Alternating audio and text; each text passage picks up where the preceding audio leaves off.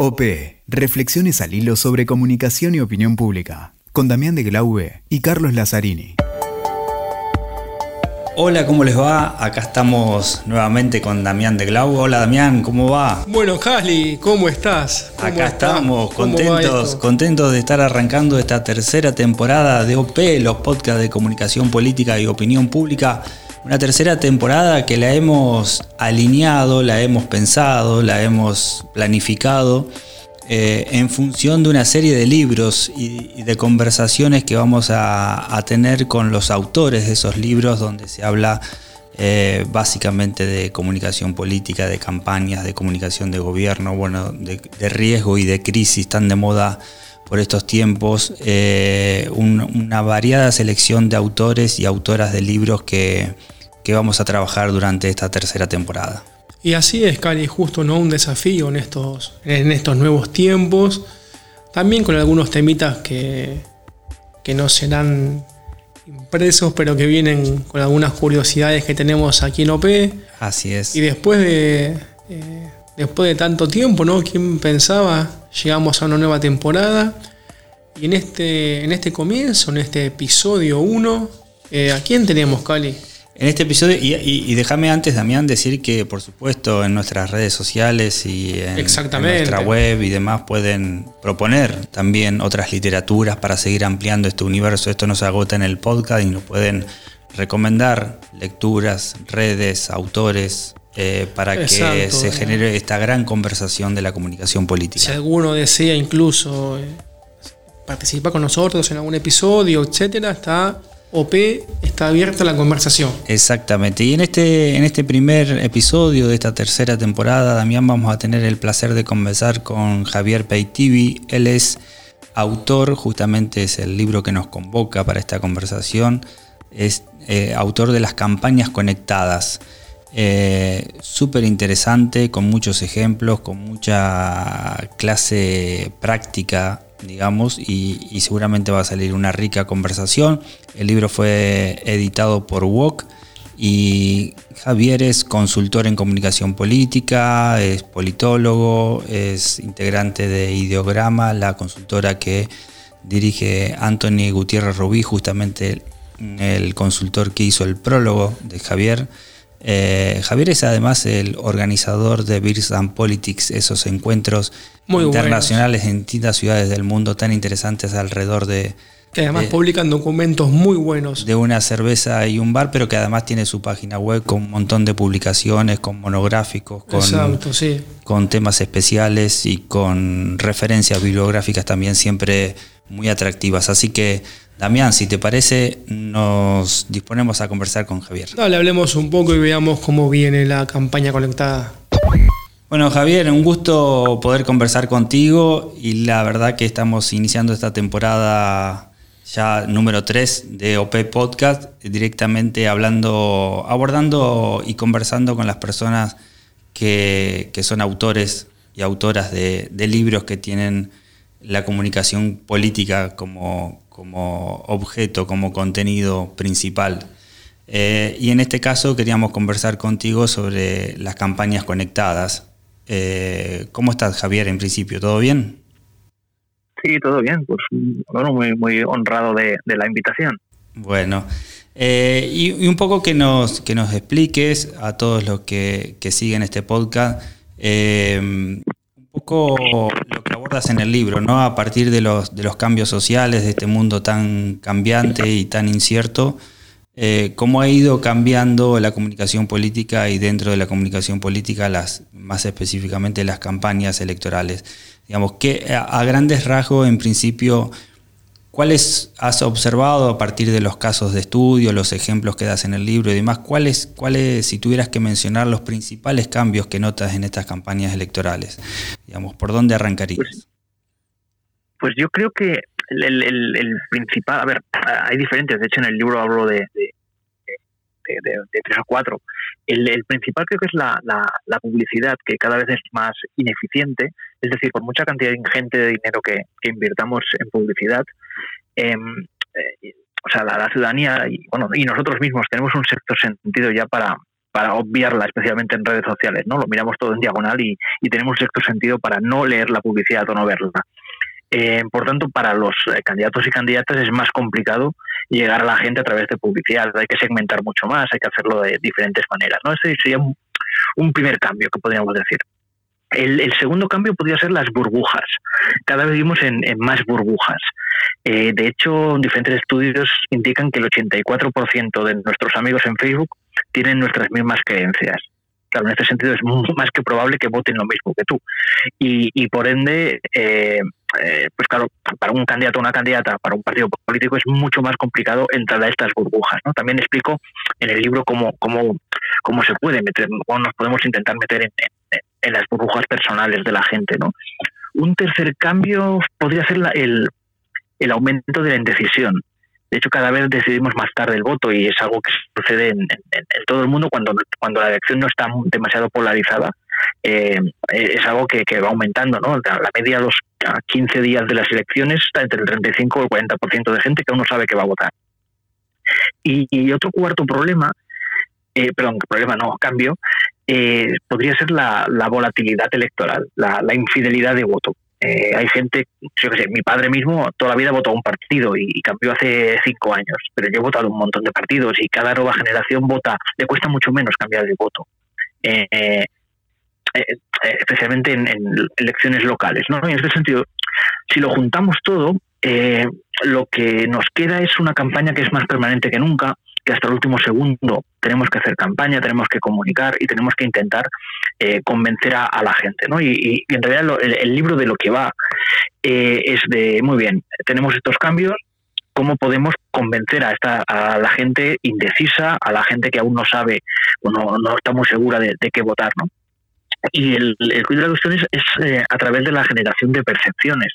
Si yo genero constantemente percepciones positivas, lo que aumento es la memorabilidad. Y el, y el votante indeciso, que lo primero que piensa en un político es que todos son iguales, iguales de malos, eh, mi, mi, mi, eh, mi objetivo es que piense, oye, todos son iguales, todos son malos, todos son corruptos, lo que tú quieras, pero este al menos, oye, me, cae mejor, me parece mejor o, o, creo que me va a robar menos. Y imagínate cómo están las cosas. Acabo de hacer un, un, resumen, acabo de hacer un resumen a toda hostia. ¿eh? Muy bien, muy bien. Eh, eh, generalmente las campañas van, salvo que haya otro objetivo, pero generalmente los principales candidatos tienden a, diseñar sus estrategias para apuntar al, al, indeciso, al gris, al que está en el medio, ¿no? Aquel que, digamos, extienda los límites del voto propio. ¿Qué tan difícil es en el, por lo menos en el universo digital? Porque después quisiera que me cuentes un poco si esto va solamente del online, también del offline, ¿no? Cómo conviven las dos, las dos formas. Pero qué difícil con esto que mencionabas de las burbujas, ¿no? Llegarle a aquel que no es parte de nuestro, de nuestro universo. Sí, sí, es, es cada vez más complicado, ¿no? Sobre el tema online y offline, de hecho, el, libro se llama Las campañas conectadas, y, esto viene de una, una historia personal. Yo, yo, estaba en una campaña presidencial, bueno, a veces nos metemos dentro de la campaña y participamos como si fuéramos parte de, un equipo, ¿no? Eh, y, yo estaba en el equipo online y jamás llegué a conocer al equipo de, comunicación tradicional, estaba a la otra punta del edificio. Eh, y era una pérdida de oportunidad, porque tanto lo que nosotros eh, comunicamos como lo que comunicaban ellos, pues sí, obviamente tenía el mismo trasfondo, pero, pero no estaba coordinado, ¿no? Y el, se llaman las campañas conectadas porque si realmente, o sea, para mí no hay diferencia entre una campaña online y offline. El mensaje tiene que ser el mismo, el público tiene que ser el mismo, público objetivo. Es decir, que si yo hago, imaginaos que mi candidato o mi candidata es buenísimo en la calle, ¿no? En el tú a tú. Eh, y cada día, yo qué sé, bueno, salgo una mañana y habla con 20, 30 personas. Son 20, 30 personas que van a recordar muchísimo a mi candidato o mi candidata, que les va a caer mucho mejor, y que van a hablar de él a sus eh, amigos. Muy bien, pero si además de estas 30 personas que veo en la calle, yo genero contenidos eh, mostrando pues eh, su cercanía, su proximidad, su buen hacer en la, en la calle, ¿no? con sus conversaciones, pues puedo llegar a muchísimo más gente de modo online. Y lo mismo al revés.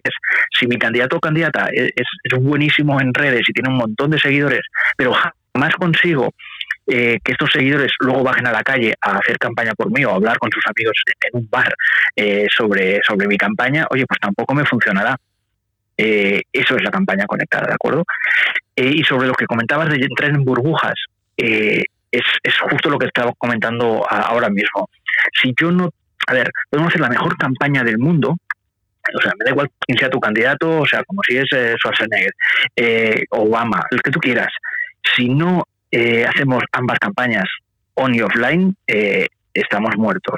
Y si no conseguimos movilizar a activistas para que hablen de nosotros en sus círculos de amigos, sean on y offline, y ahí está el tema de las burbujas, vamos a perder sí o sí. Porque podemos hacer la mejor campaña del mundo, pero si nadie habla de ella en sus círculos de confianza, que son los que verdaderamente consiguen persuadir, vamos a, vamos a fallar. ¿Qué tal, Javier? Te agradezco la, diferencia de que estés aquí con nosotros en una contándonos un poquito tu experiencia. La verdad que el, libro es, genial. Y un poquito quería que, me, nos cuentes con, este hilo de, de, guía. ¿Hay alguna diferencia en la campaña conectada municipal o local con la campaña conectada nacional? Quizás tengan alguna lógica distinta o digamos, la vestimenta es la misma, cambian los actores. Obviamente son diferentes campañas, es decir, eh, la, teoría es la misma, el objetivo es el mismo, el, conocer a tu público y cómo haces campaña y tu estrategia es la misma, eh, lo que obviamente eh, lo que haces en, municipales no puedes hacer en presidenciales. Yo en municipales puedo tener a mi candidato o candidata en la calle casi todo el tiempo y, y a más, más eh, tiempo esté en la calle, mucha más gente va a conocer, mucho más contenidos voy a, generar.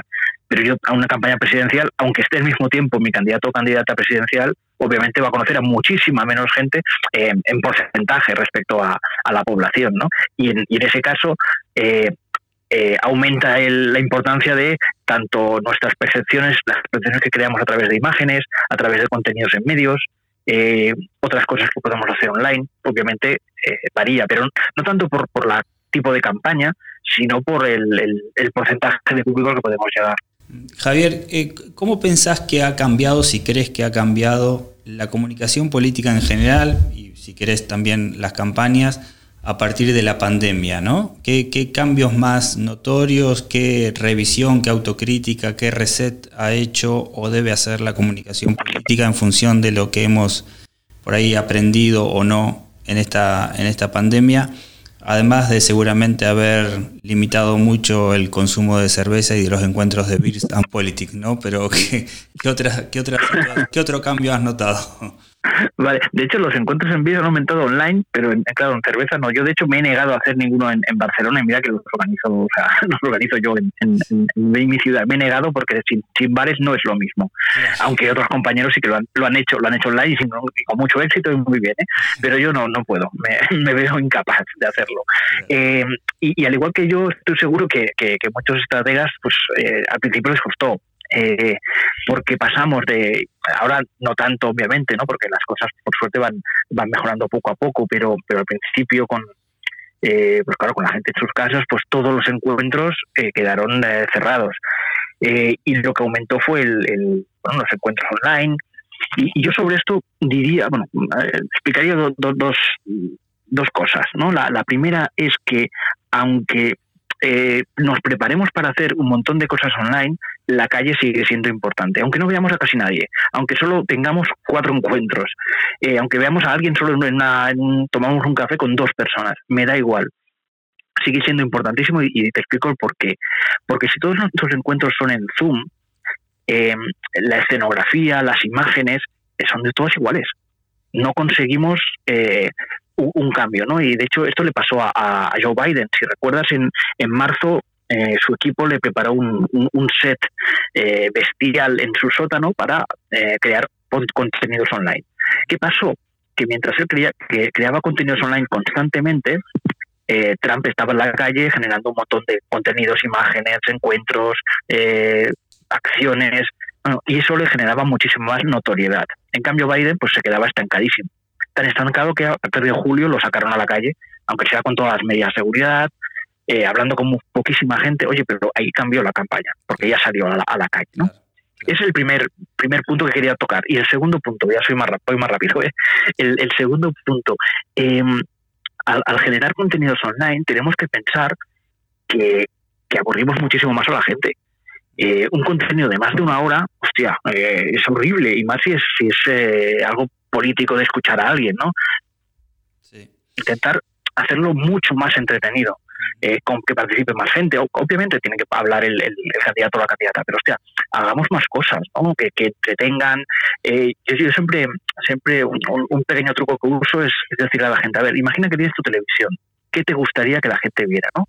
Y, y un buen ejemplo y ya termino con, con esa pregunta, eh, es lo que, cosas que hacía la, la, bueno, ahora alcaldesa, candidata socialista en París, Anne Hidalgo, que era alcaldesa y se, presentó en junio a la reelección y, ganó.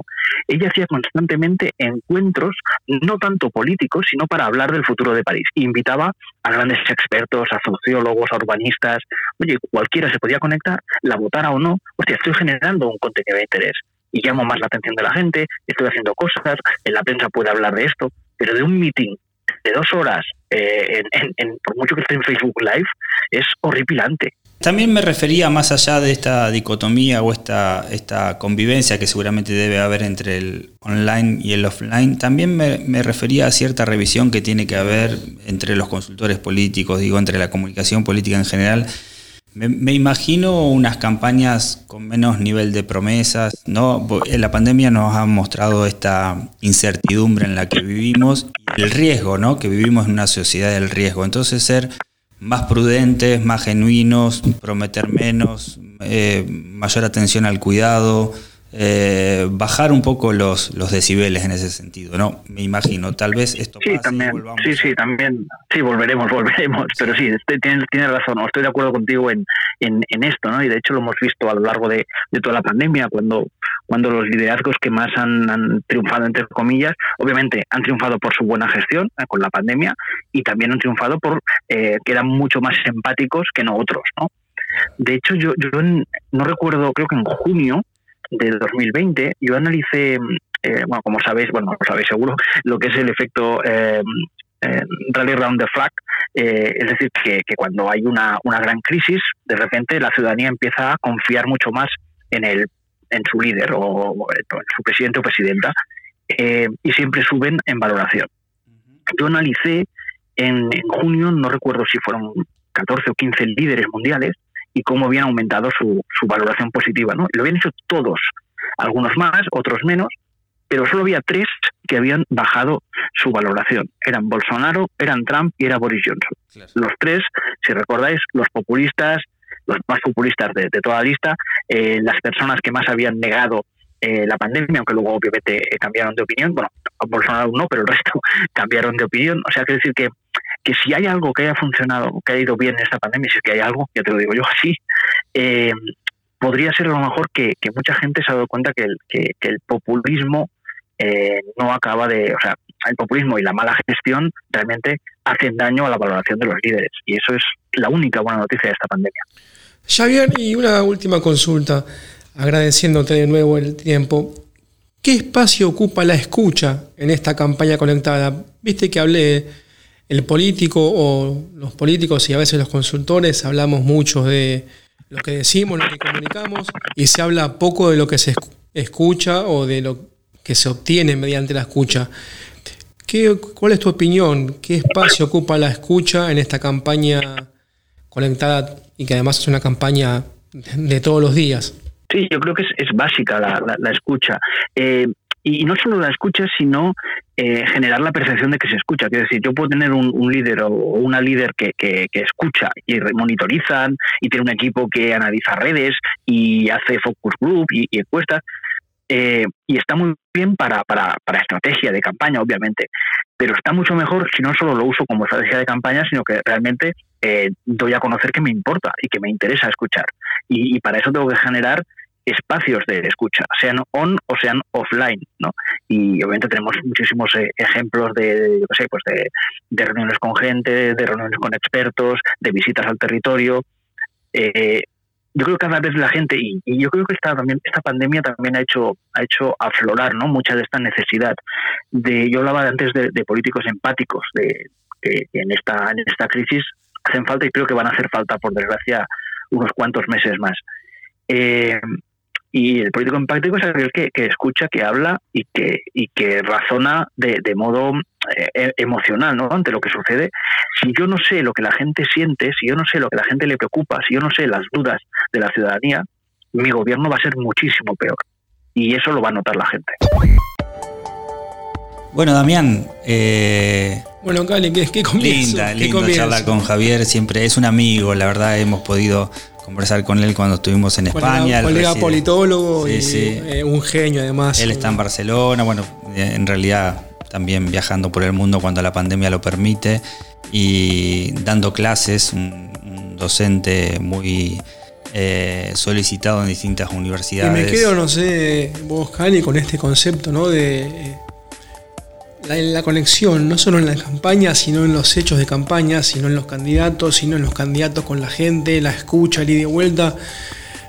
Yo quizás pensaba la campaña conectada como algo, como un título y eh, lo escuchamos, hablamos y es mucho más allá de eso. Es un concepto que seguramente... Exactamente, es un concepto, es una conexión que va, que es muy amplia. Del cual poder eh, sacar muchas lecciones, ¿no? Y sobre todo me quedo yo con una, pero hay varias.